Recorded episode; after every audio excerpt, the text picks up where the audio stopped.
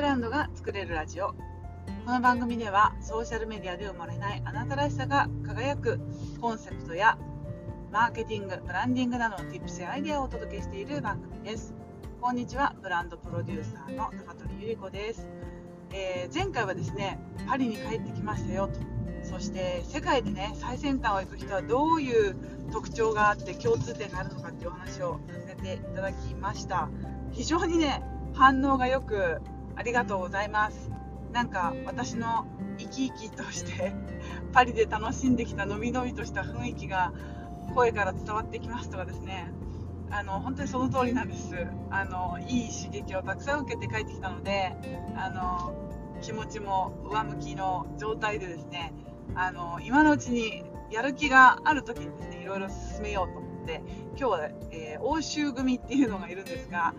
えー、ドイツとフランスと私スイスと3拠点のですね、えー、海外在住で頑張る日本人同士の、えー、ズームミーティングでみんなも頑張りましょうっていう話をしておりました。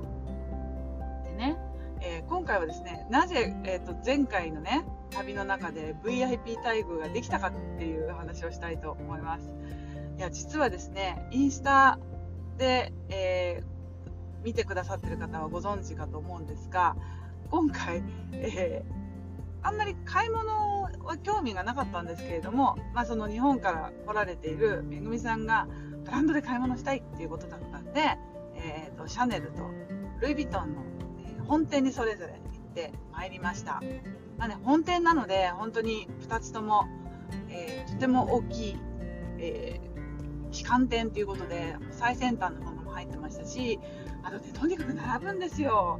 1時間以上並ぶんで、まあ、どこもパリは並ぶんで美術館もしっかり博物館もしっかり買い物もブランド物のショップはですね大体1時間待つという前提でいた方がいいと思います。で、まあ、今回そのなぜ VIP 待遇になったかっていうと、まあ、全てはねコネクションなんですよ、えー、その私が入っているコミュニティで一緒に勉強をしている子が、えー、パートタイムでですねルイ・ヴィトンの店員さんをセールスタッフをされていまして、まあ、そのコネクションでシャネルもあのスタッフをご存知ということでシャネルもルイ・ヴィトンも実は予約を取っていくことができました。で予約を取っていくと何がいいかというときちんとあの1人ついてくださるのでその方をめがけて会いに行けば、え、1時間並ぶ必要がなくすっとその行列を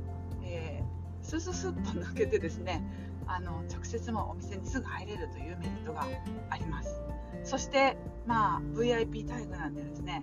えー、シャンパンだとかオレンジですとかあのコーラとかですね飲み物と、えー、ジュースなどを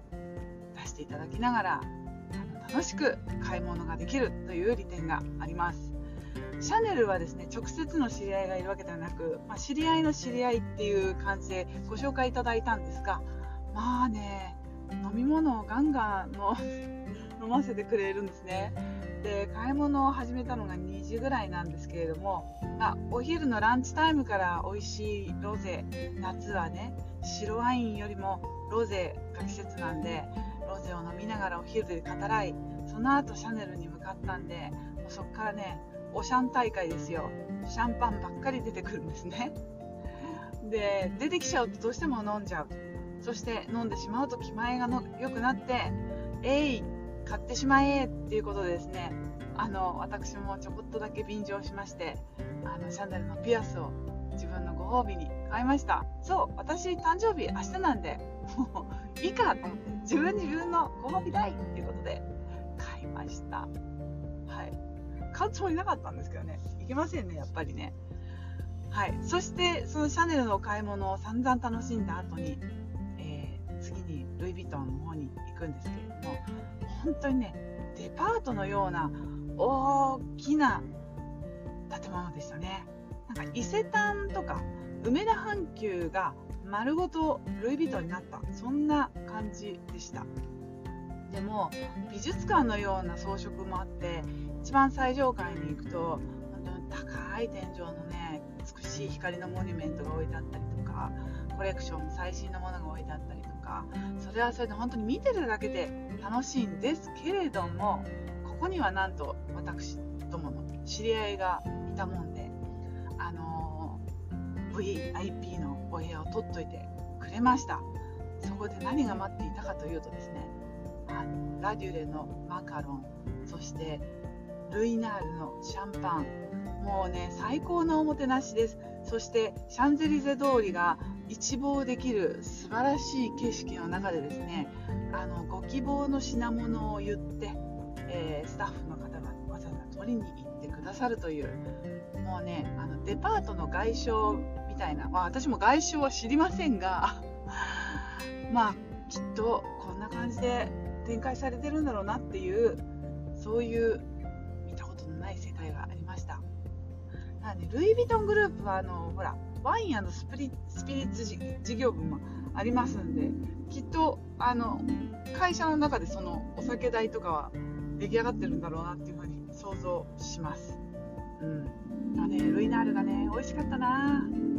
そう、いいな。あ、そこでは何も買わずに行ったんですけれども、すでにその時点でもうヘベレケになっておりまして、それがもう閉店がね、8時まで頑張りますね。夜8時までってヨーロッパではね、なかなかあのオープンするとこ少ないんですけれども、そう、なんかね、そうなんですよ。で、えー、最後はね、ディナー8時半お店出まして、ディナーを食べて最後の 白ワインを飲んだんですが、もうそこからですね、記憶がございません。という楽しい楽しいあの半日でございました。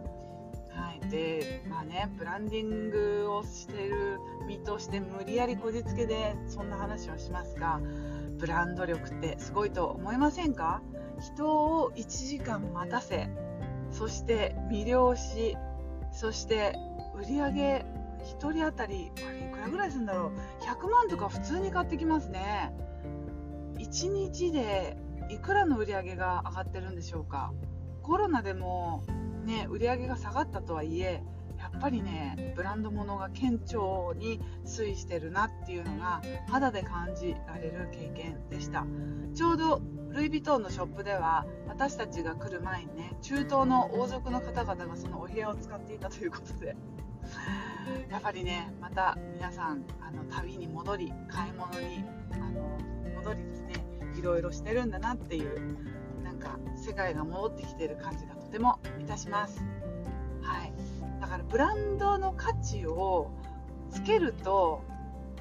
いいことしかないんですよね。あの並んででも欲しい少ないからこそ絶対欲しいって思ってもらえるのがブランド力です。そしてだってね同じ革製品のバッグなんてたくさんある中でなぜビトンなんですかっていうとやっぱりブランドなんですね。ビトンというブランドが皆さん欲しい。ということなので私たちのビジネスにも同じことが言えるんじゃないかなと思います。ブランド力をつけばつけられればあなたにから買いたいってことを言ってくれる選んでもらえるために、えー、自分のブランディングっていうのが必要で、まあ、そのためにはどうしたらいいかということを、まあ、日々ね日々の発信でお伝えをさせていただいています。はい。ということで皆さんも自分ブランディングなんか作っていきたいって少しでも思った方はですねぜひぜひコメントでも何でもいいのであのえー、いただければ嬉しいです。はい。今ですね、公式 LINE に登録していただくと、自分プレミアム化戦略っていうことで、自分をね、安売りせずに、自分のブランディング化がどうやったらできるかっていうお話をまとめた20ページの小冊子をね、プレゼントしておりますので、もしよろしかったら、インスタグラムのプロフィール欄から公式 LINE に登録いただき、プレゼント希望というふうにご連絡をください。スイスからお待ちしております。今日も最後まで聞いていただきありがとうございました。また次の音声でお会いしましょう。またね。チュース。